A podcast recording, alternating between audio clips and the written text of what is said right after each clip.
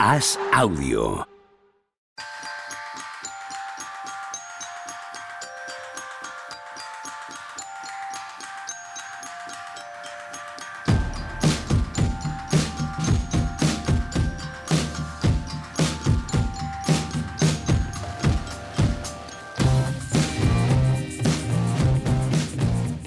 Hola, ¿qué tal? Lunes 20 de noviembre del año 2023. Tony Vidal en Denia, sí, ¿no? Sí, sí, en Denia, hoy toca. Sigues ahí, sigues ahí en Denia. Cada día nos cambias el fondo, pero hoy Cualquier día me vas a preguntar y te voy a responder, no lo sé. no lo sé. Correcto. Pero bueno, ese sol que entra ahí por esa ventanita es Sí, bien eso. reconocible para los que te vemos aquí grabando Mínimo Veterano. Juanma Rubio, ¿qué tal? ¿Cómo estás? ¿Qué tal, Pepe? No voy a decir dónde estás, pero también lo sabemos. También cambio de habitación en habitación. También Más que de sol. habitación, Juanma. es de habitación a cocina, ¿no? Sol radiante aquí, sí.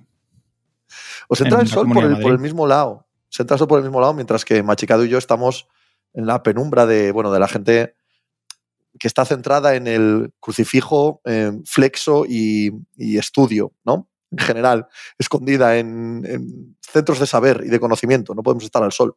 Oh, se me ha encantado.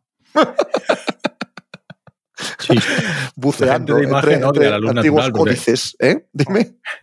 Al, al final es un follón la luz natural, porque tienes que contrarrestarla con luz por el otro lado, tal, no Sí. sé qué, cuando haces vídeo y es un follón. ¿Sabes por qué es el máximo follón, la luz natural? Porque te da unas ganas de mandarlo todo al carajo. Irte a dar una vuelta. Eso, eso. Yo creo que por eso las oficinas están eh, como en búnkers cerradas, para que estemos completamente alienados ya del transporte público al centro de trabajo, que no veamos luz del sol, que no notemos nada de que hay vida alrededor nuestro. Esta es mi, esta es mi reflexión positiva para empezar la semana.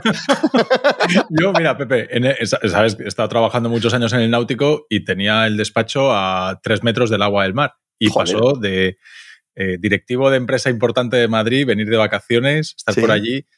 ¿Deberíais pagar por trabajar en un Total, sitio así? Y le digo, sí, hombre, ponedme un tabique ahí ahora mismo porque solamente me faltaba eso. Lo, No, no, único que te, lo único que te daban ganas, estoy seguro, era de dejar cualquier cosa que estuvieras haciendo, salir, meter los pies en el agua y quedarte ahí toda la mañana. Sí, los, los- los ejecutivos de Madrid son muy dados a decir deberíais pagar por trabajar. Entonces, cual- cualquier, cualquier excusa les vale. ¿Sabes? ¿Sabes también para lo que son muy dados? que va con lo de Denia. Allá donde van, lo que sea, ¿eh? lo que sea, les parece precioso. Ay, qué bien, qué bonito. Esto, aquí tenéis que vivir súper tranquilos. Sí, hombre, aquí no trabajamos ni nada, ¿sabes? No, no aramos la tierra, no andamos preocupados por, por llegar a fin de mes. Aquí en el pueblo estamos todo el día sin hacer nada. Pero esto también tiene que ver con esa especie de romantización un poco asquerosa y absurda que hace la gente de ciudad y más la gente de ahora, ¿no? De ciertas cosas como la, la vida rural. Yo me descojono con eso. yo ¿no? Cuando también, van, cuando yo van un- fin de semana a una casa rural donde les ponen cositas para que se crean que están en la casa de pueblo cuando en realidad no están. Que tienen todas las comodidades y dicen, joder, es que macho. Y vuelven Me y te dicen con, ¿no? sí, con cara así como muy profunda. Yo es que viviría así, pues vete a vivir. Vete a vivir vivir a súper un- barato. a un pueblo, sí, sí, y a los Claro. 15 días me cuentas lo bien que estás. ¿eh? Correcto, correcto. En fin, Dice nuestro productor que el domingo vamos a sentirlo. Aquí somos todos de pueblo, es macho. verdad. Sí, vamos, vamos, vamos a pueblo, vamos, pueblo. quedamos en pueblo el domingo que viene. Pero aquí somos los cuatro de pueblo, ¿eh? sí, sí. Ojito. Aquí Y no hemos hay. encontrado, Machicado nos ha dado una expresión que no vamos a reproducir en el programa de lo asquerosa que es, ¿eh? Pensábamos que no había líneas rojas y lo ha conseguido. Yo anoche estuve tanteando el tema y no hay mucha gente que lo sepa, ¿eh? No, no, no. Sí, Yo, creo que se lo una inventado cosa- él. y encima el tío me dice ha que, inventado el tío él, me dice o sea- que lo- tranquilamente que le pregunta a mi hija. Digo, esto es una cochinada, Machicado. Sí, tío, además, ¿qué, edad cree que tiene tu hija? Efectivamente. Joder, no, no, no vamos a decirlo. No, no, no, porque es profundamente desagradable. O sea, ya- más yo no espera, no tenía yo pensamiento de este lado oscuro del alma de Machicado, ¿eh? ¿Verdad? No, pero al final es hijo de su generación. Si lo dicen, pero no sé. Yo no lo había escuchado nunca, desde luego, y espero No, no, no, volver no, a no. escucharlo No mucho. sigamos, tampoco. no sigamos con eso.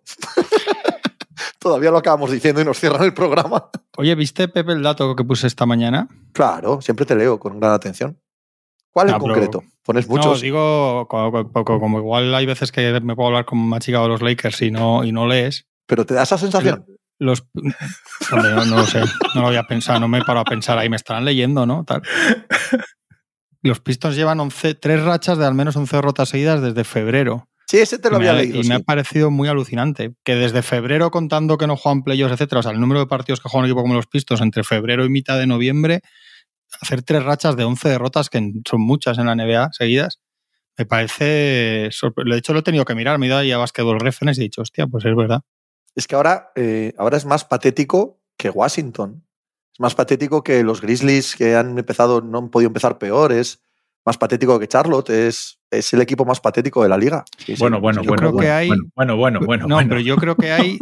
Sí, me gustaría luego que hablaras un poco de los Spurs, Tony, porque lo estoy viendo el otro día y flipé, pero que hacía partidos que no los veía así, fijándome bien. Pero ahí no, no es muy pronto para que haya un lote de equipos, no sé, igual es sensación mía, pero pensaba yo, si perdonas a los Grizzlies, que la verdad es que no son el típico equipo que le está saliendo el año del infierno y le sale todo mal, pero Blazers, Spurs, Pistons, Wizards, Hornets, no es muy pronto para que haya cinco equipos tan tan malos. Yo creo que otras veces tardan, tardan un poco más en, en levantarse esas cartas, ¿no? Hay ¿No? años. Yo, yo sí te doy la razón en que quizás el año pasado no lo notamos, pero hay años ¿eh? en, los que esto, en los que esto sí pasa. Eh, lo que hay diferente este año es que no esperábamos que fuesen todos tan malos, salvo los Wizards. Claro. ¿Sabes? Del Wizards quizá, sí lo esperábamos, pero de todos los otros, bueno, quizá Portland también. Sí, quizá Portland también. Vale, pero quitando esos dos, eh, los demás están por debajo incluso de lo que esperábamos de ellos. Y fíjate que teníamos pocas expectativas, Tony. Y realmente hay tres que quieren tanquear. O sea, Wizards, San Antonio y, y Portland. Yo creo que Detroit no quiere tanquear, no, pero, no, no, es, luego que no. pero no, no está sabiendo ganar partidos. Y bueno, y lo de Memphis Grizzlies es que se lo han encontrado así. Sea, Memphis, sí. yo creo que estando dentro del lote por, por, resultado, no por filosofía ni por intención. Sí, pero Charlotte también está con Detroit, ¿eh? Charlotte es mucho peor de lo que sí, debería. Sí. sí, pero estos tampoco quieren tanquear. Por estos eso, quieren ganar partidos. Claro, ahí voy. Ya llevan demasiado en, en reconstrucción para estar así, mm. esos equipos, ¿no? Sí, sí, totalmente. No sí, además no está la excusa de las lesiones, que estos claro. siempre han tenido, que si es que ahora me falta Hayward, que si es que ahora no sé qué, que ahora no sé cuántos, y al final el, el pick del draft de este año está saliendo bien, el pick del draft del año pasado, Mark Williams, está saliendo bien, sin ser súper estrellones, pero son jugadores que, que, dan buen resultado y, y no acaban de, de, coger ninguna racha, de coger una manera de jugar sólida, de tener claro quién sirve para el futuro, quién no, en qué rol. Es, es un poco raro lo de, lo de Charlotte y para mí muy raro lo de Detroit. ¿eh? Sí. Para mí muy raro lo de Detroit. Están demasiado ya, que son mm. tres años de reconstrucción. Yo me, después de ver eso me he puesto a leer cosas de la prensa y de Detroit y he visto mucho cuestionamiento ya a Troy Weaver y claro. incluso ya cosas hablando un poco ya de Monty Williams, de si Cunningham tiene que jugar menos con la bola, o sea, todo ya se está cuestionando todo, que es lo que pasa cuando pierdes tantos partidos, es que no queda otra, claro. Menos. Lo que estaban diciendo es que tenía que. No, que, que tenía se que... planteaba que quizá, que quizá fuera más efectivo si no fuera el todo el rato, no que jugara de escolta, pero que no todo, todo, todo el ataque tenga que pasar por sus manos. El problema es que el equipo no está construido, no sé para qué está construido. Pero para que es que no está construido. Cuando empiezas la temporada. Cuando empiezas la temporada y te dicen que tienes 22 años de media, 21 años de media, y todo se llena de qué bonito el futuro, qué bonito el potencial, es que eso son mentiras. Eso son mentiras gigantescas. Cuando tienes un equipo tan joven, lo normal es que seas un, un, equipo miserable, es espantoso. Porque entre el que no es tan bueno, el que no va a salir tan bien, el que, aunque sea bueno, todavía le falta por cocerse, y encima que lo mezclas todo, pues si lo estamos viendo perfectamente con Houston. Houston el año pasado era, era un sin Dios, como bien sabemos todos. Y han aparecido ahí dos jugadores veteranos y ya está, ya ha cambiado la cosa, ¿no? Aquí falta el gran veterano, que debería ser Bogdanovich, pero todas las decisiones que ha tomado Monty Williams ya desde antes de empezar la temporada es hacer de este equipo un equipo extraordinariamente joven, despampanante en su juventud. Y el físico de Thompson, y el físico de Duren, y el físico, eh, el, propio, el propio Keith Cunningham. Ya, pero eso te lleva al otro lado. Muchos de ellos no van a ser buenos jugadores, aunque puedan parecerlo en pequeños ratos, y los que son buenos jugadores no están desarrollando nada porque alrededor no hay ninguna estructura, ninguna base, ningún cimiento para que ese equipo sea serio. Entonces, se puede cuestionar todo y, de hecho, como dice Juanma, empieza a cuestionarse todo, empieza a cuestionarse incluso a Keith Cunningham, pues porque no puedes seguir perdiendo partidos y que nadie te señale. Es que esto va de ganar, esto va de competir. Claro. Y hay equipos que se olvidan de ello y Detroit se ha olvidado de ello, entre formaciones y elecciones en el draft de jugadores que son solo potencial. Bueno, pues ahí lo tienes. Ahí tienes el potencial, la juventud, y ahí tienes a los taraos de Twitter diciéndote que tienen mucho potencial estos buenos chicos. Pues muy bien, está estupendo. 11, 11, 11, Y así todo el año. Sí, de hecho la crítica a Weaver tiene mucho que ver con este verano y con que ha invertido dinero de... O sea, se ponía de ejemplo porque decía lo de los Rockets, el caso de los Rockets, el de los Pacers, de equipos que han metido ahí al menos un par de veteranos con el dinero que tenían en la agencia libre, sobrepagando, etcétera, pero gastando el dinero que tenían de margen. Y Detroit ha seguido con una filosofía de absorber, ¿no? De absorber a los Joe Harris y compañía para sacar segundas rondas y tal. Y al final, pues, un poco cierta envidia, ¿no? A ese otro tipo de construcción para dar el, el paso adelante. Y yo os lo decía el otro día, a mí me parece muy, muy, muy preocupante. Si de todos estos años en el, en el pozo más absoluto saca saca de Cunningham está muy bien, pero si solo saca saca de Cunningham es muy preocupante. Lo lo de Ivy eh, y, compañía, eh, veremos. Ahí tiene que sacar más, más que eso porque te tiene que rentar de alguna manera, digamos, toda esta, toda esta miseria. Pero creo que un equipo en el estado yo, sí que comparto un poco lo que dice Pepe, que si tú te fías de los microanálisis cuando te levantas por la mañana, parece que, va todo de maravilla porque nos hemos acostumbrado tanto a, separar estadísticas solo y ver solo lo positivo, lo brillante y tal, y, a veces de verdad que te dan ganas de dar un puñetazo en la mesa y decir, oye, que estos tíos han perdido 11 partidos seguidos, que es que es difícil en la NBA, entre rivales, lesiones de los rivales, back-to-backs, noches que te entran los tiros y al otro no, bla, bla, bla, bla, es realmente difícil perder 11 partidos seguidos en la NBA. ¿O los que llevan los Spurs cuántos llevan también? No, no. Espera, que tengo aquí la clasificación 10. no, tengo 8, ni 8, pero es que he leído, Tony, que, que en 4 han tenido ventajas de más de 17 puntos de los 8 que han perdido. Por cerrar Detroit, eh, es que eh, ahí están los tres escalones mal. Es decir, está el escalón de Troy Weaver, donde le ha firmado 7, 8 años con un contrato blindadísimo a un entrenador que no sabes si te gusta o no sea, tú de repente, como lo ha hecho bien en Phoenix, o se supone que lo ha hecho bien en Phoenix, porque ha metido al equipo en las finales de la NBA, tú te casas con él ocho años con un contrato que, bueno, que con Casey ya ha pasado, que no lo han podido destituir por ahorrarse la pasta y lo que han hecho es ascenderle, meterle dentro de la directiva, dentro del staff técnico de, la front office y, y así te ahorras y no lo tienes que despedir. Bueno, ya veremos cómo acaba esta aventura, porque tú le has firmado 7, 8 años a un entrenador que no sabes si te vale o no te vale.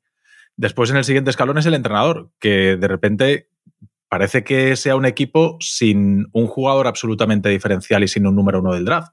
Tú tienes un número uno del draft y lo que tienes que dejar es claro que el proyecto es del número uno del draft deportivamente. Mi sensación, por eso te he preguntado, me ha sorprendido que la gente diga que Kate Cunningham va a tener menos el balón. Mi, mi, mi manera de ver las cosas es que lo tiene demasiado poco. O sea, tú ves jugar a los Pistons y juegan, entre comillas, demasiado colectivo. Yo recuerdo el primer año de Doncic y estaba claro cómo había que jugar. Ir a darle el balón a Doncic, le ponías un bloqueador y tres tíos abiertos. Muy sencillo, muy fácil para todos y, no había que aprenderse 27 jugadas y dependías de la toma de decisiones de jugadores que no están preparados para ello. Las decisiones las toma uno, el bueno. Es que no tiene un tío para tirar abierto sin Bogdanovic. Me da igual que las falle. pero, entonces la culpa será del tío que hay en la esquina metiendo un 17% en triples y estará claro qué es lo que hay que hacer. Hay que cambiar a ese tío.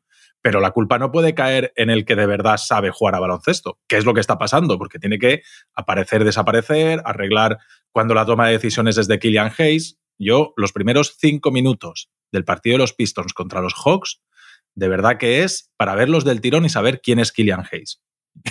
o sea, es error en ataque, error en defensa, error en ataque, error en defensa, error en ataque, error en defensa. Sí, sí. Tío, y pero se puede extender, no hace falta los cinco minutos de los delante de Ivy. Pero si se juega por delante de Ivy, es que eso es el problema. No es que juegue por delante de Ivy, es que aliena a Ivy, que se ha enfadado con una franquicia, que no quiere estar con eh, Monty Williams, que ha firmado para tropecientos mil años. En fin, que el proyecto que se construyó el año pasado con Ivy se ha derrumbado entero que esto no es inmutable. Igual dentro de dos meses está jugando de titular y tan contento, pero ahora mismo se ha derribado también a Avi. Avi no existe ahora mismo como proyecto de futuro en los Detroit Pistons. Y el año pasado era quien había que acogerse. Es, completamente inexplicable lo de Kylian Hayes. O sea, no, no hay nadie con dos ojos y que vea un mínimo de baloncesto que entienda esto. Como es lógico, la gente no se tropieza con los Detroit Pistons. No se va a poner partidos de Detroit Pistons, estaría guapo. Eh, pero, pero coño, es que es lo que dice Tony, es que no hace falta más que ver cinco minutos de un partido para darte cuenta de qué está pasando aquí. Esto porque ha sucedido, ¿no? Eh, no quiero tampoco ser excesivamente cruel con, con este chico como si él fuese el culpable de nada, pero todo lo que se ha gestionado alrededor de ahí huele fatal. Sí, es, muy difícil. Es muy difícil porque eh, te meten una canasta y tú en ataque, pues unos los haces bien, otros los haces mal. Hablo de Cunningham, ¿vale? Pero cuando de repente a ti te mandan, hay jugadas en las que ves a Cunningham en una esquina. Me pasa un poco lo que me pasó cuando vi a, los Blazers de Scott Henderson, que digo, jolín, es que parece que el número uno o el número dos o el número tres del draft sea Simons o sea Jeremy Grant, que entiendo que ahí hay dinero, contratos, etcétera pero como el jugador que se supone que es el centro del proyecto en el que estás metido, lo mandas a una esquina, una jugada, otra jugada, otra jugada, a mí me parece... A mí me parece que, mira, en eso Dallas, por ejemplo, lo hizo muy bien, lo tenía claro. Oye, esto es el proyecto de Doncic. Eh, el balón a Doncic y que él tome las decisiones y los demás simplemente es a recibir y a tirar. Y así de fácil. Y después ya veremos cómo acabamos haciendo jugar a todo el mundo. Pero de entrada, para, para minimizar los errores, yo creo que es una manera muy fácil y muy sencilla. A mí me preguntaba la gente de los Pistons y yo decía, Cunningham sin ninguna duda el mejor prospect que podéis elegir y es muy fácil jugar con un tío así que juega así de bien a baloncesto. Ahora bien, cuando no juega, cuando no estás potenciando su manera de jugar, pues pasan estas cosas. A mí me parece peligrosísimo que, o sea, malísima señal que Ivy no pueda jugar, o sea, porque leía dicen que es que el otro comete menos errores, menos pérdidas, o sea, fallos menos groseros en defensa no sé qué. O sea, si en este punto de su segundo año Ivy no puede jugar por delante de titular, por delante de Killian Hayes, es muy mala señal de cara a que sea lo que se supone que tenía que ser. No te digo que pueda acabar siendo un buen jugador claro, a, medio plazo, pero decía el caso de Portland. Yo cuando veía a Skull Henderson al principio también me echaba, yo digo, tiene que estar temblando porque está muy lejos esto que estás viendo de ser una superestrella. Evidentemente es jovencísimo, evidentemente queda mucho, pero son jugadores que lo que esperas no es que sean funcionales ni miembros de una rotación, son jugadores que tienen que ser especiales. Entonces, Ivy es muy raro ya.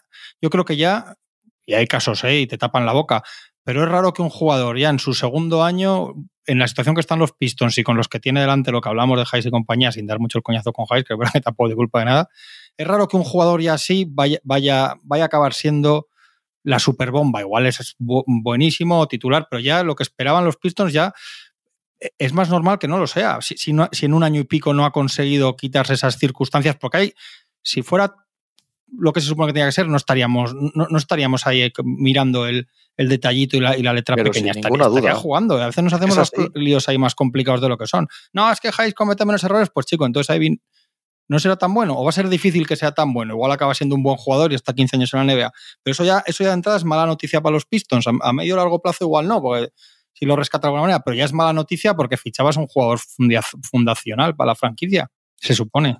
No olvidemos que Monty Williams llega, se gana la fama de entrenador de jugadores y en Phoenix tiene movida con Jack Crowder, tiene movida con Aiton y etcétera. Y aquí llega y el primer año ya tiene a tu mejor elección del draft del año pasado, ya la tienes cruzada. sí, sí, totalmente. totalmente. es más, tal y como están las cosas, uno no puede descartar cualquier tipo de solución, porque el poder que tiene Monty Williams en los pistos ahora mismo es prácticamente total. Total, por la, eh, la seguridad del puesto de trabajo y los años que le han dado su, poder, su ascendencia es absoluta con el dueño. Y si él dice mañana, a Ivy lo traspasamos, a Ivy se traspasa. Un jugador que era 4 del draft, 5 del draft, que ha estado eh, siendo muy prometedor, evidentemente vas a encontrar quien te lo quiera. Si tú no lo quieres tener en el vestuario, no es descartable este tipo de cosas, como tampoco es descartable que en dos meses estén bien y, y esté jugando 35 minutos. No es descartable nada. Pero yo estoy con Juanma al 100%. Al 100%. Cuando un jugador está ya en estas dinámicas, ese jugador rara vez es, es el tipo que esperaste. Rara vez. Ahí vi por Sohan, Pepe. ¿Todos contentos? Madre mía. A mí, a mí para ponerme contento. traspaso para ponerme contento con este tema vais, para hacer un vais a sufrir mucho. Para hacer un winners y Necesitáis muchas cosas para ponerme contento. Pero has hecho muy bien en cambiar, porque no creo que a la inmensa mayoría nuestros oyentes es una mierda lo que pase con los Detroit Pistons. Con San Antonio, imagínate. Sí, joder, hombre. Es, relevante lo que pase con San Antonio. Nada de lo que pasa en Detroit ahora mismo es relevante. Si esa franquicia decide no jugar los próximos dos años, no se entera nadie. ¿Sabes? Ponen ahí en las standings 7-22. ¿Sabes? Ya está. Ay, mira, Detroit. No, no pasa nada. A nadie le interesa lo que pasa en Detroit. Pero San Antonio sí. Antonio tiene un jugador que debe ser absoluta y totalmente generacional. Y que no lo está haciendo. De momento no.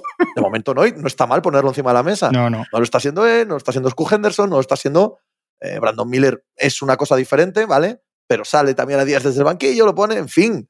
Que a veces que creemos que los que vienen, los rookies, eh, van a salirse todos y lo normal. Whitmore en la G-League. Sí, lo normal es lo que estamos viendo. sin jugar casi en Indiana, sí. Sí, sí, sí. A mí me está decepcionando un poco Buen Banyama, ¿eh, Tony? A todos. Más allá de que el techo sea infinito. Es, es imposible eh, jugar bien cuando el que. cuando el base del equipo al final, el base es un jugador primordial. Eh, estamos viendo, por ejemplo, vimos el año pasado Dallas Mavericks, qué pasa cuando tú juegas sin un pivot. ¿Vale? Cuando tú juegas sin una presencia interior dominante, pues tú puedes tener en las otras posiciones gente muy buena, pero si tú juegas sin un pivot, eh, al final te van a meter canasta casi todos los ataques, porque si no te la meten a la primera, será la segunda, si no la tercera, si no la cuarta, si no la quinta, y al final es el que no penetra y allí ya, no aparece nadie echando, echando una ayuda, protegiendo el aro. Entonces, eso cuando te falta un pivot, lo notas. Cuando te falta un base, cuando pones a jugar de base a alguien que no tiene ni puñetera idea de jugar de base y que no ha jugado en su vida, eh, pasan estas cosas. Que el equipo está absolutamente desmadejado. O sea, en San Antonio no saben a qué jugar, no saben. Y, encuentro todo muy fuera de lugar. Y cuando no está Basel, más todavía, porque Basel sí que tiene claro que a mí dámela que yo la voy a tirar, esté, donde esté. Y cuando no está Basel, pues bueno, me llama hace de cuatro y de, de, ala pivot y de escolta y él la coge, dribla el balón. Parece un poco eh, eh, Giannis, Kyrie, o sea, eh, Zaclavin, o sea, este tipo de jugadores que, da igual, que yo la cojo donde sea y driblo y voto y tal. Y, no es la mejor manera de potenciar un tío de 2.24. Yo no digo que tenga que jugar de 5, nada más lejos de la realidad, pero lo, lo dije desde el, creo que el primer partido de temporada si tú no explotas donde tienes las ventajas, o sea, tú estás jugando con Wembayama como si fuese un jugador normal un, un tío que tira bien, más o menos, que es más o menos alto. No, no. Jolín, mira quién defiende y ten un playbook para jugar cerca de canasta si el equipo de enfrente es bajito, o si te defiende Jokic, Embiid, eh, Gobert o cualquiera de estos, pues ten unas jugadas para que se salga a jugar fuera. Pero insisto que creo que el problema principal es que San Antonio no sabe a qué juega y que está poniendo de base a un tío que ha jugado toda, su vida de la pivot. Que apenas sabe votar y que tira como tira y todo ese tipo de cosas. Y que hay un punto en que ser bueno en todo no es útil a estas alturas de tu carrera, en este inicio. Eh, debería haber un mínimo de especialización en lo que hace muy bien, que lo haga muy bien.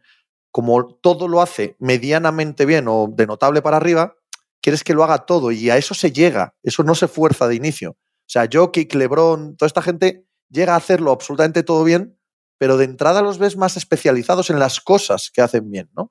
Ya la vida y el avanzar por su carrera les va dando la capacidad de entender cuándo necesitan una cosa, cuándo necesitan otra. Y, y con Wembañamo ahora mismo, la sensación que me da cuando le veo jugar es un poco de, muchacho, como eres tan buenísimo en todo, puedes hacerlo todo. Bueno, sí, puede hacerlo todo, pero diferencial, diferencial no va a ser en todo. O sea, diferencial va a ser en una cosa. Y a partir de ahí desarrollará su juego para que el resto de facetas le ayuden a eso que es diferencial. Y ahora mismo vemos como un proyecto amorfo, ¿no? Vemos un proyecto amorfo de jugador que vale para todo, que es buenísimo en todo, pero que acaba no siendo diferencial en nada. A mí me gustaría ver este tipo de cosas de Sohan y tal, y lo que comentaba Tony, si el entrenador fuera otro. ¿Cómo se llevaría en, San Antonio? Porque inevitablemente, como son las cosas que hace Popovich, pues tiene ganado una cuota de, respeto y de margen de confianza y de igual de paciencia y de tal que no tendría, que no se tendría con otro. Yo es que no entiendo. Yo vi, lo que vi el otro día, el, ataque era básicamente pasaba por Zach Collins muchísimo jugando casi de, point forward, ¿no? De, interior creador en el poste. Yo es que no veo, yo lo de Sohan, hay cosas que puedes entender, yo no sé qué quiere sacar de ahí. Hay jugadores que dices, bueno, esto con paciencia, pero no sé qué es lo que pretende obtener. Igual algún día lo vemos y flipamos. Y les leí también en el cuerpo técnico que decían que lo que no querían era sobreentrenar a Banyama. Esto es lo que están diciendo, no sé. Como, como ponerle demasiado, o sea, que le estaban dejando mucho flow y hacer un poco lo, que quisiera al principio y que se equivocara y tal. Pero no sé, ahí está, es Popovich y su cuerpo técnico, insisto, no, no, no hay mucha, yo creo que tiene ganado mucha cuota de, paciencia y de ver, pero, pero yo, yo creo que tiene los, los destellos que le ves como al principio, ¿no?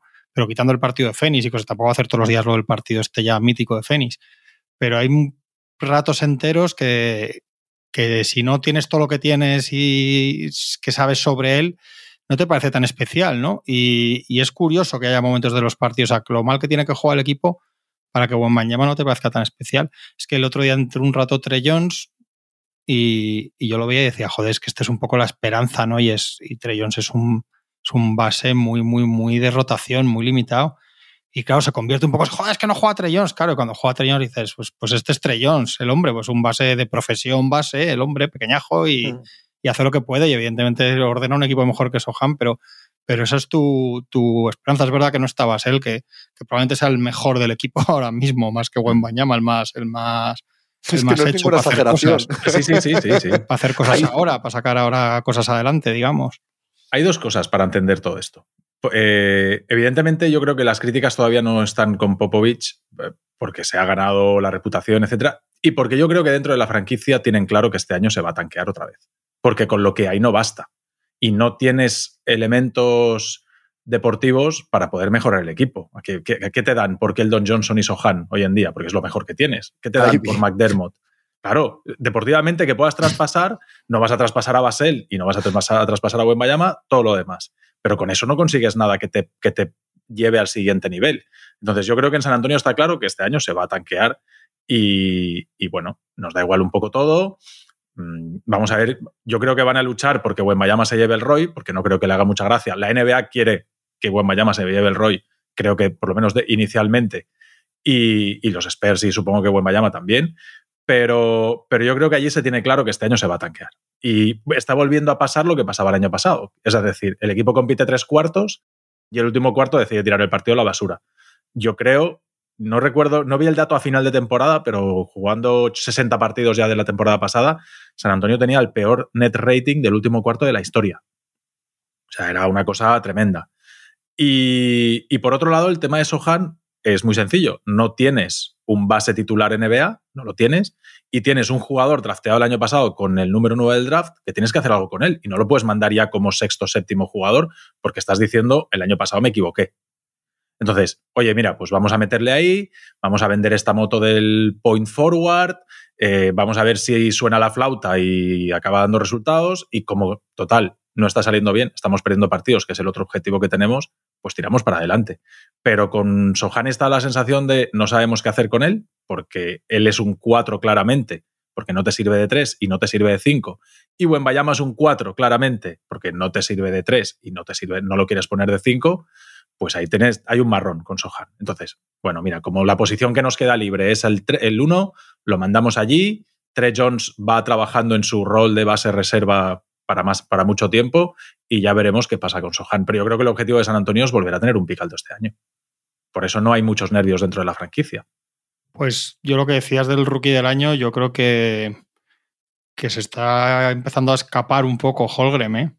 No, ahora mismo sin duda. Totalmente de Otra cosa es lo ¿eh? que luego va a pasar en febrero, pero ahora mismo sin ninguna duda porque también. hemos visto hasta ahora, es que no hay ni de, yo creo que no hay ni duda, vamos. No, no, ninguna. Pero y además va a su favor el equipo y eso va a ir a favor todo el año. Y eso, eso no es fácil de restar tampoco, ¿eh? Si tienen unos números más o menos similares y el equipo está en playoff, ahora mismo está primero del oeste, empatado con, con Minnesota. Es decir, eh, no va a ser fácil ganar esa batalla. Y se ha convertido en el segundo mejor jugador de ese equipo. Es que ahora mismo el segundo mejor jugador de los Sanders es Chet Holgren. Correcto. Por eso que cuando ves un jugador así, es un rookie así, aunque sea de segundo año por la lesión del año pasado, es que todo lo demás, todo lo demás te parece que es, que es un cuento chino lo de Detroit, lo de la formación de Gwen, de lo de que San Antonio quiere o no quiere y tal, joder, te parece un mondongo. Es que se puede salir, jugar, ganar partidos, estar guay, que toda la ciudad de Oklahoma vuelva a ir al pabellón y que todo el mundo hable de ellos y que mole muchísimo el proyecto y que ya veremos a futuro. Y, te, da la sensación de que están engañando a la gente, los, los equipos que tienen grandes jugadores y que deciden no competir. Y que todo eso va mejor, o sea, todos estos chavales, cuando llegan a un equipo medianamente competitivo, siempre rinden mejor. claro, Anoche hablaba el caso de Lively, por ejemplo. Lively llega a Minnesota, ¿vale? Y no tienes la situación, o sea, y no tienes la posibilidad de tener minutos porque tienes a Gobert, a Towns, a, a o, o Lively llega a los Rockets del año pasado y es un jugador que al tercer año no sabe si tiene sitio en la NBA. Ahora llegas a un sitio competitivo que lo que tú haces bien lo necesitan como el comer y se te abre una carrera por delante de muchos años de jugador NBA. Pero es que luego es, eres hasta mejor jugador. Claro. Es que la carrera de Chet Holgren ha empezado de una manera que es muy probable que sea mejor jugador de, lo que hubiese sido. Porque es que mola mucho ganar y mola mucho competir y mola mucho que esa sea tu profesión. No que estés aquí cada tres días esperando a que llegue el último cuarto para no ser eficiente y para que se hable de mí, que si llego, que si no llego, que si soy un 3, que si soy un 4, y estoy poniendo al número uno. Estoy poniendo a un tipo que todos creemos que puede cambiar este juego, ¿vale? Que a él le va a afectar muy poquito. Pero todos los demás, has puesto el ejemplo de Lively. Volviendo, y con perdón, a los Detroit Pistons. Tú pon a Duren en Dallas. Estás hablando de de potencial All-Star ahora mismo. ¿Sabes? ¿Y quién sabe lo que va a significar eso para tu carrera a futuro siendo exactamente el mismo jugador? Es un engañabobos. Lo de las reconstrucciones largas y lo de el tanquear y lo de esperar al año que viene, lo de esperar un nuevo pick y tal, es un puñetero engañabobos. No funciona. Sí, hombre, cuando te toca y te toca, pero año tras año o demasiado tiempo, sí. Holgrim es que hace todo bien, ¿eh? Cuando le ves jugar. Sí. Todo, todo. en defensa tiene una influencia, más allá de que no ponga tantos tapones, igual que los pone, pero que no ponga siete tapones, pero que hace todo, todo, todo bien, todo bien. Es un juego super, totalmente especial, absolutamente especial.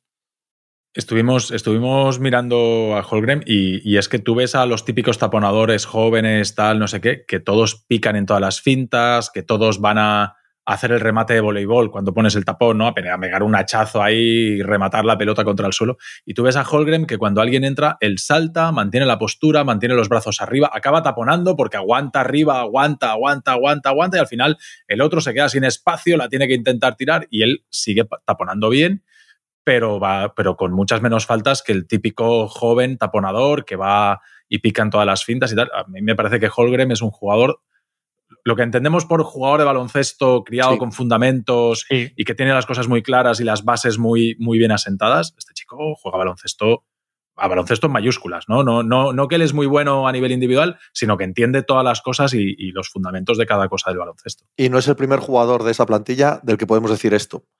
Por lo tanto, es un equipo que es un equipo que no es casualidad que esté donde esté, ni va a ser casualidad que los veamos como uno de los grandes protagonistas de la temporada de aquí en adelante, seguro. Van a tener que moverse antes o después. O sea, yo creo que inicialmente los Thunder no tenían pensado apretar el botón este año, pero igual Holgren les, les, les obliga a ello. A decir... un poco contigo, ¿eh? Creo que San sabía que este era el verano, ¿eh? el, el año en el que toda esa montaña va a empezar a ejecutarse para que el equipo cambie. Y ojo que eso sí que tienen montaña para mover lo que les dé la gana. ¿eh? Toda, toda operación que se ponga a tiro, desde los márgenes de, los All-Stars, desde los márgenes de jugadores que pueden ser importantes o no, la oferta que haga Oklahoma para equipo que va a reconstrucción no la supera nadie. No la supera nadie. Esta gente va a poder cazar.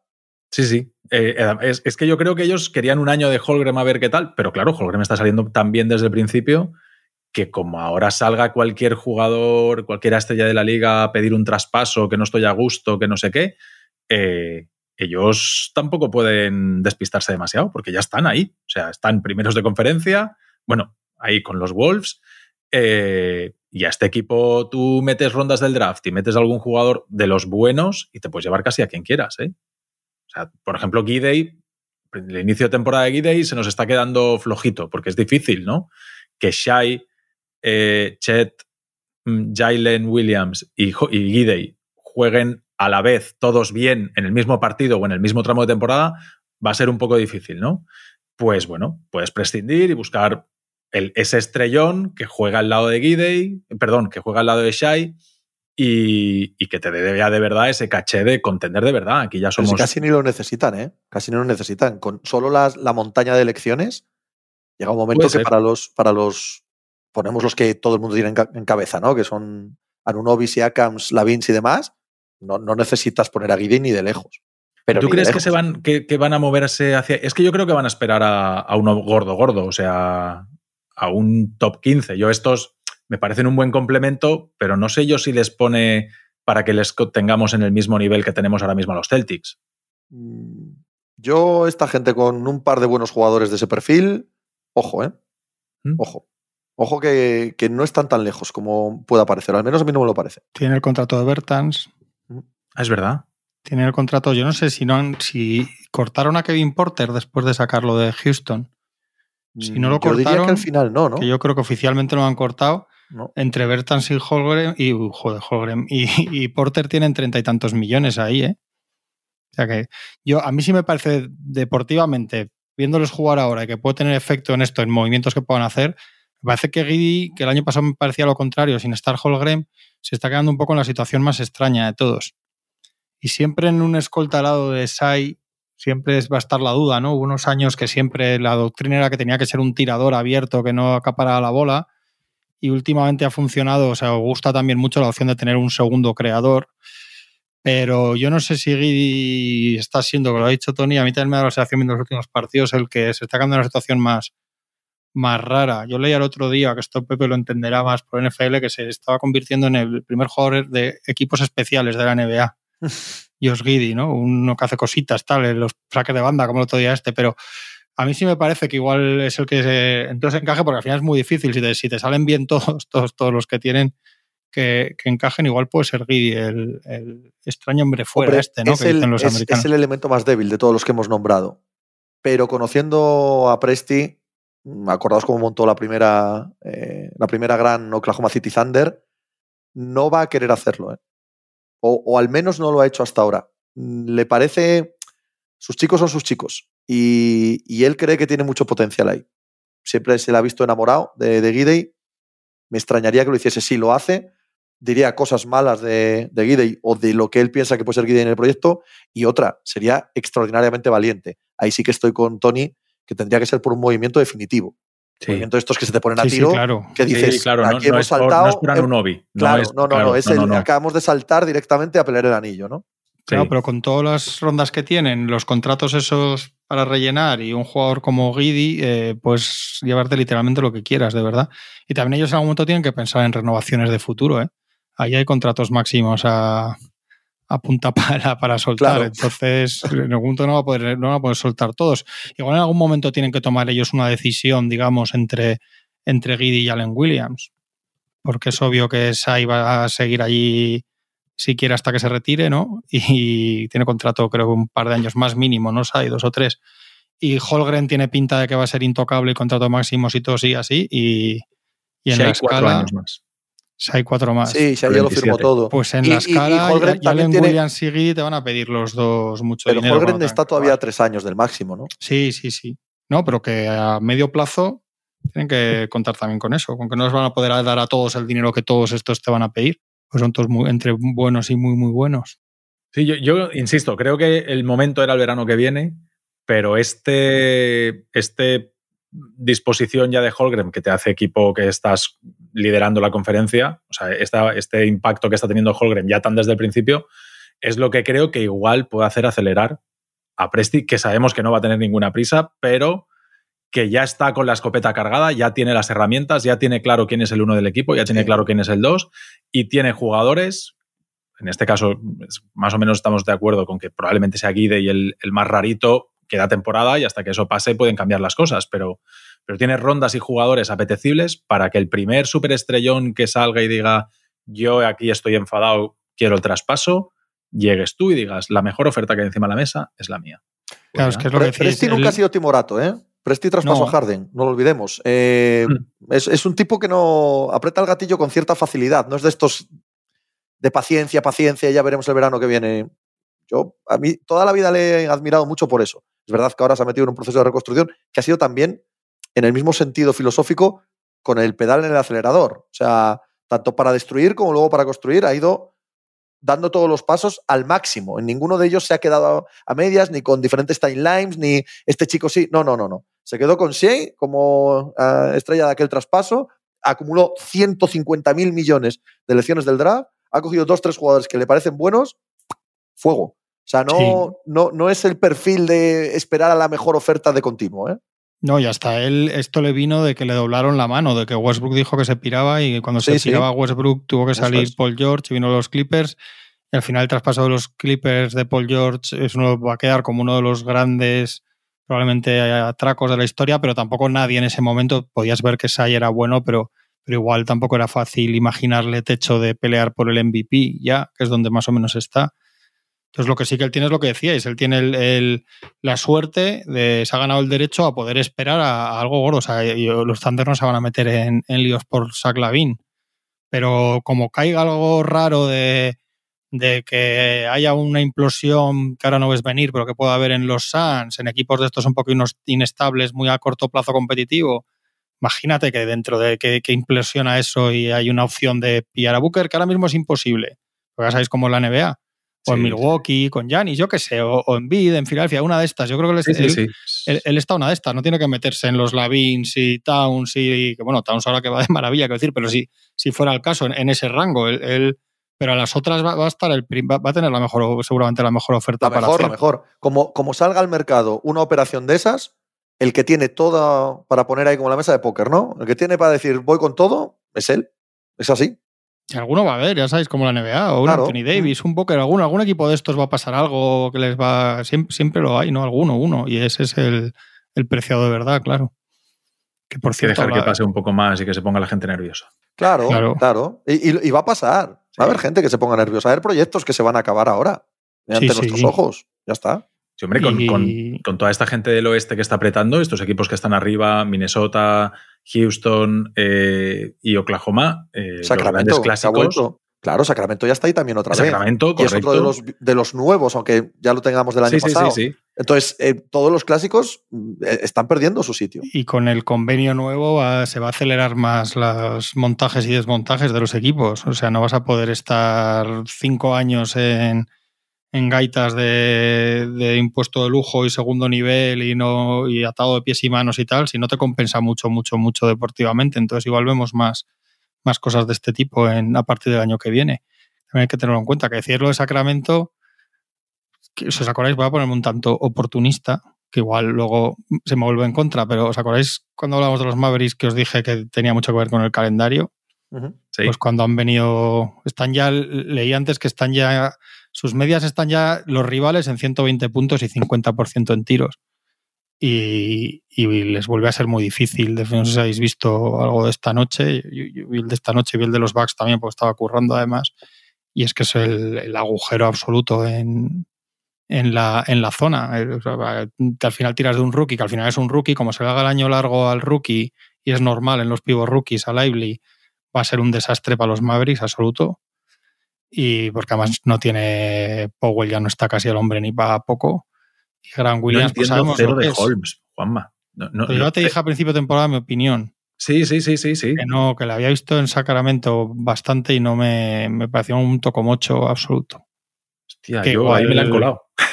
Porque yo. Era, era, para mí era el efecto Harrell. Son jugadores que si no los ves y los ves más envíos o los ves solo ahí atacándose, pero, pero que luego, nada, toco mucho.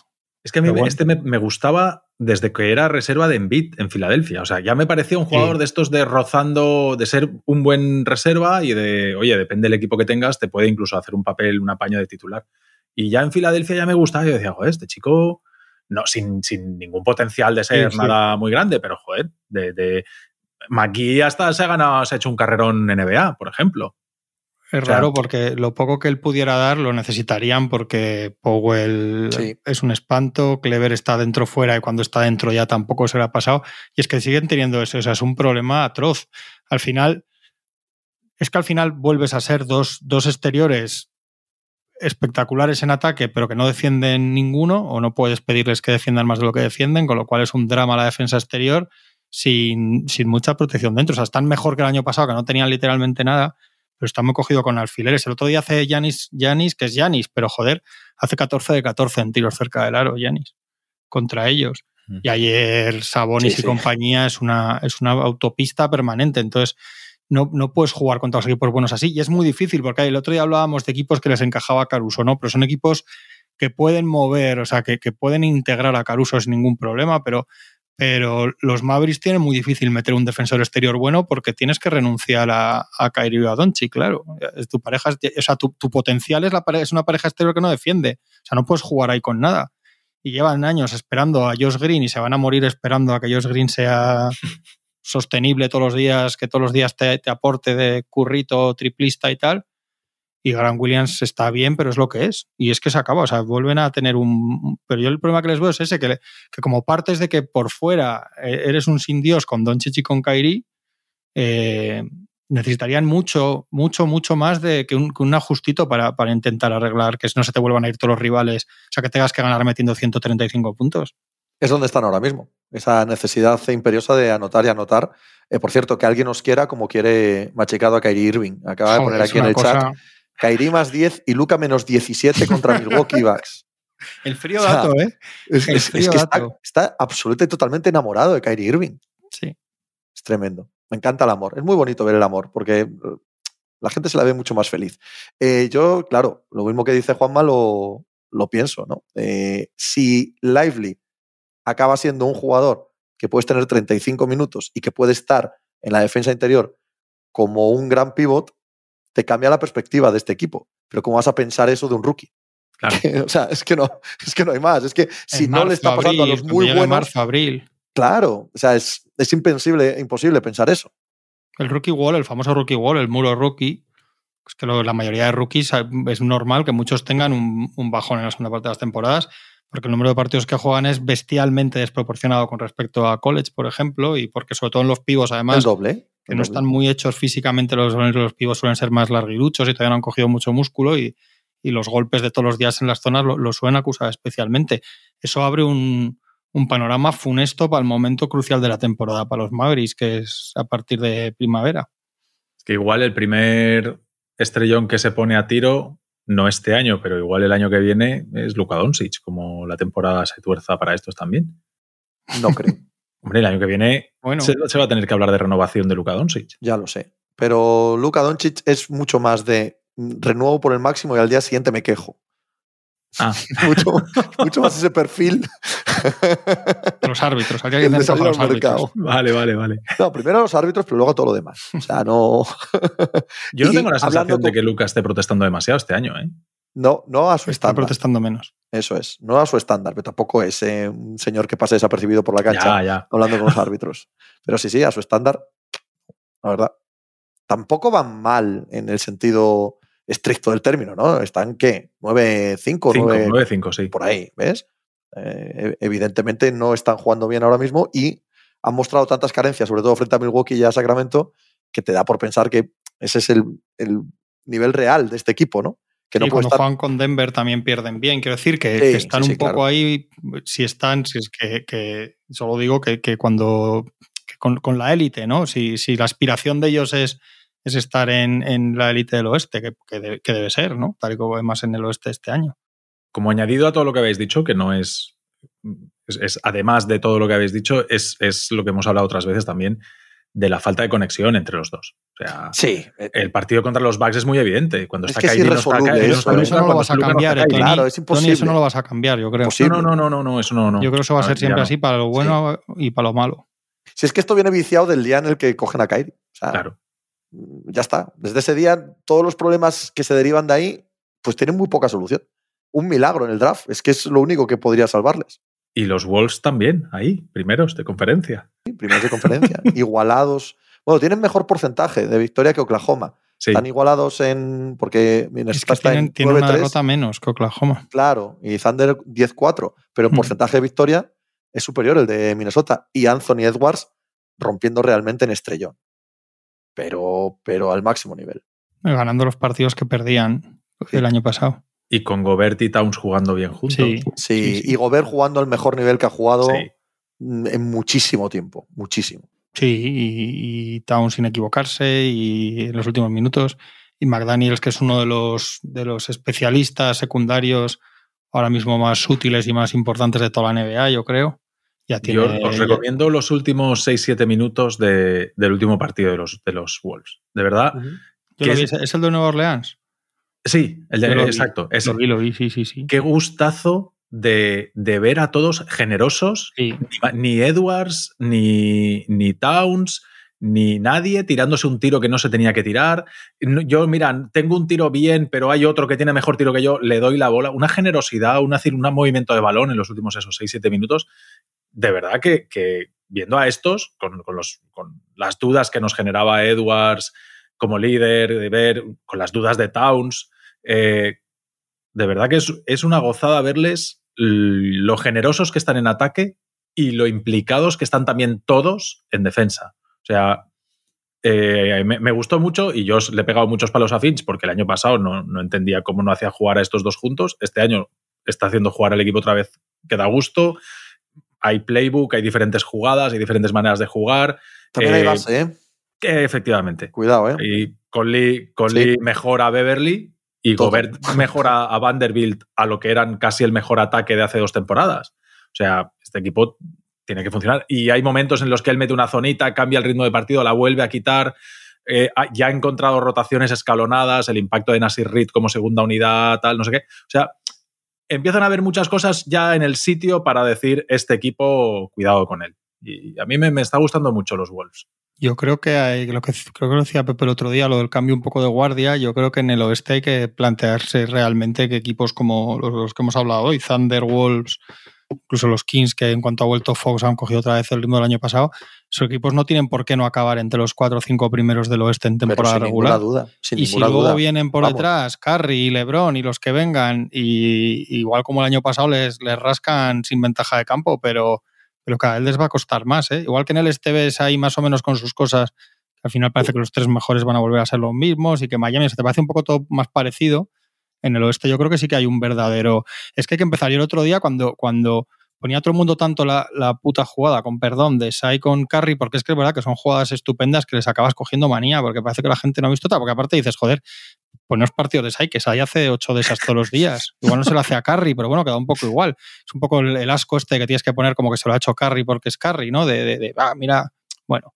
Pero, pero el hecho es que tienes que, lo que tienes que acostumbrarte es a que ya cuando Sai juega contra estos tíos, es tan, tan decisivo más. Claro. O sea, es la estrella en la pista que gana los Total. partidos, que es lo que te cuesta, ¿no? Cuando en uno está Curry y en otro estás ahí, pues, es que es real. Pues que es ya que está, es real esto. claro, que eso es real. Y esos equipos empiezan a ser muy reales todos. En el oeste, Sí, sí. ¿eh? yo creo que Yo- es yo un que en muy distinto oeste, al sí. del este. Que luego la final de conferencia es Nuggets Lakers o Nuggets Suns. También los Nuggets están sin, perdiendo ahora sin Murray y eso que están un poco al margen, ¿no? Yo creo que eso va al margen, pero yo creo que Suns, Warriors, Lakers, Van a, Clippers. van a- Clippers van a venir por, de- van a venir por detrás y, y- y es interesante eso de cara luego a, a- alguno cazará por experiencia y por tal alguno, pero, Ni Pero todos otros- van a llegar, pero otros se ni van a todos llevar un estos buen, se van a caer. otros se van a llevar un buen 4-1 Claro. en primera ronda, ¿eh? Sí, sí, sí, sí. Ni todos los viejos van a llegar, ni todos los nuevos se van a caer, seguro, seguro. Y aparte, aunque eso pasase en mayo, hostia, que nos quiten de verlos ahora, que nos Sí. quiten de verlos No, ahora, que- claro, que, claro. son muchísimo Sí, sí. mejores y molan mil veces más verles a título colectivo y también individual. Es que están siendo mejores jugadores los de estos equipos que los de los otros, aunque pues no sean 17 veces All-Star como los que tenemos todos en la cabeza. Sí, Sí, llegará el momento en el que hará falta echar mano de la experiencia, de la veteranía, de los abollones que dice siempre Pepe, de todo ese tipo de cosas, y alguno de estos se caerá, claro, porque no todos lo tienen, ni Minnesota, ni Sacramento, ni Houston, ni Oklahoma, todos estos. Además, solamente va a llegar a la final uno del, del oeste, es decir, se van a tener que pegar de hostias entre ellos también algunos, algunos de ellos. Pero, pero yo sí, yo estoy, yo creo que la temporada Sí, es Puede la del ser que haya algún oeste. equipo que cambie significativamente, pero no creo que cambie el mapa de los que están abajo arriba y los que están arriba abajo drásticamente. Es Yo claramente la temporada del cambio de guardia en el oeste, en cuanto a equipos y a jugadores. Pero yo haría, por ejemplo, un traspaso que creo que, que alteraría un poco esto sería Ojo. Stephen Curry a los Lakers. Yo esto lo haría. Ahí, ahí venía. Viendo cómo ahí están venía. los Wolves, como que no, escúchame. ¿Y por Ah. Ivy? ¿Qué pasa? No, no, que estaba diciendo que no me ha checado. ¿Eh? Por Ivy. El joven, él tiene potencial. Pero y Keldon, Para que no se apoche ahí Curry en los Warriors, seis derrotas seguidas y tal. Imaginaos con LeBron, qué ¿Cómo narrativa ha esa. saltado? ¿Cómo ha saltado con Machicado? O sea, te, te- te- te No, ha es que ha hecho que ofendido. no primero. ha No, hecho es así ha un gesto no. como tal y has dicho, pero bueno, pero. No, no, no, no como contigo mañana, ¿eh? Oye, los Bucks, ¿habéis visto a los Bucks estos días? Han mejorado, ¿eh? Sí, veo alguna sí, sí, sí. cosilla. Sí, yo también lo creo, sí. Siguen sin tener en plantilla el escolta titular para los playoffs. Tienen que pillar ahí. Pero, pero empieza a no ser un de- pero empieza a no ser un descalzaperros eso como mínimo, ¿eh? O sea, empieza Sí. a, a tener forma. Cuando Sí, es el equipo de Lillard, juegan mejor que cuando es el equipo de Anteto. Es que cuando es el equipo de Lillard, acaba siendo el de Anteto en mejor posición. Efectivamente. Efectivamente. Anteto está donde tiene que estar. Eso es. Entonces, acaba siendo el de Anteto igual, Sí. ¿sabes? Solo, solo que el balón le llega en una posición bastante mejor. Sí, sí, sí. Y antes decía, cuando decía Juan Malo de tres equipos en el este, cuatro. Cuatro porque Miami está claramente por delante también de, de las expectativas a era. Y Y da igual que esté Cleveland que está Robinson. mejorando. Cleveland Sí. sobre todo está mejorando mucho. Sí, sí. Sí, esta Miami noche el otro día en Chicago. otro día Mitchell. ganaba un- 1.22 en Chicago, ¿eh? Y se... que no está Donovan Mitchell y está jugando de maravilla Garland. Esto es algo pasa ahí, un misterio, habrá que mandar. ¿Qué pasará? ¿Qué pasará ahí? que mandar a la señora Fletcher, ¿eh? Joder, a la señora Fletcher. No, ese no lo conoce. Machi no conoce a la señora Fletcher. Se ha escrito un crimen, tío. Se ha escrito un crimen, nada, ¿no? Por favor, muchacho, nada. Ni te suena, se ha escrito un crimen. O sea, ni pues, va... Pero si va tú decir, una serie. Nos va a decir el término que no podemos decir en antena que nos dijo durante el fin de semana. No, no, no. Y menos, por favor, aplicado a la señora Fletcher, ¿eh? Por favor. o sea, esto, produciría a nuestra, ¿eh? a, nuestra juventud un shock demasiado importante. ¿eh? Eh, bueno, si ha escrito un crimen, podría ser una serie de Netflix de hoy en día. O sea, en aquel ¿No se ha hecho una versión nueva o algo? A mí me suena, o de ver algún rumor o algo. Murió la señora Fletcher, ¿no? Ahora unos años. Sí, Ángela Lasbury, ¿no? Sí. Sí, sí, sí, sí. Sí, que murió. Pues nada, el jueves que viene más. ¿Qué? ¿Qué? No, nada, nada. Ah. Si no sé qué iba a decir, además. Bueno, pero seguro que era interesantísimo. Guárdatelo y dejamos este cliffhanger para que la gente vuelva el, vuelva el jueves. Hay que grabar el miércoles, ¿eh? Por la ansiedad que va a tener la gente. hasta luego. Chao. Hasta luego.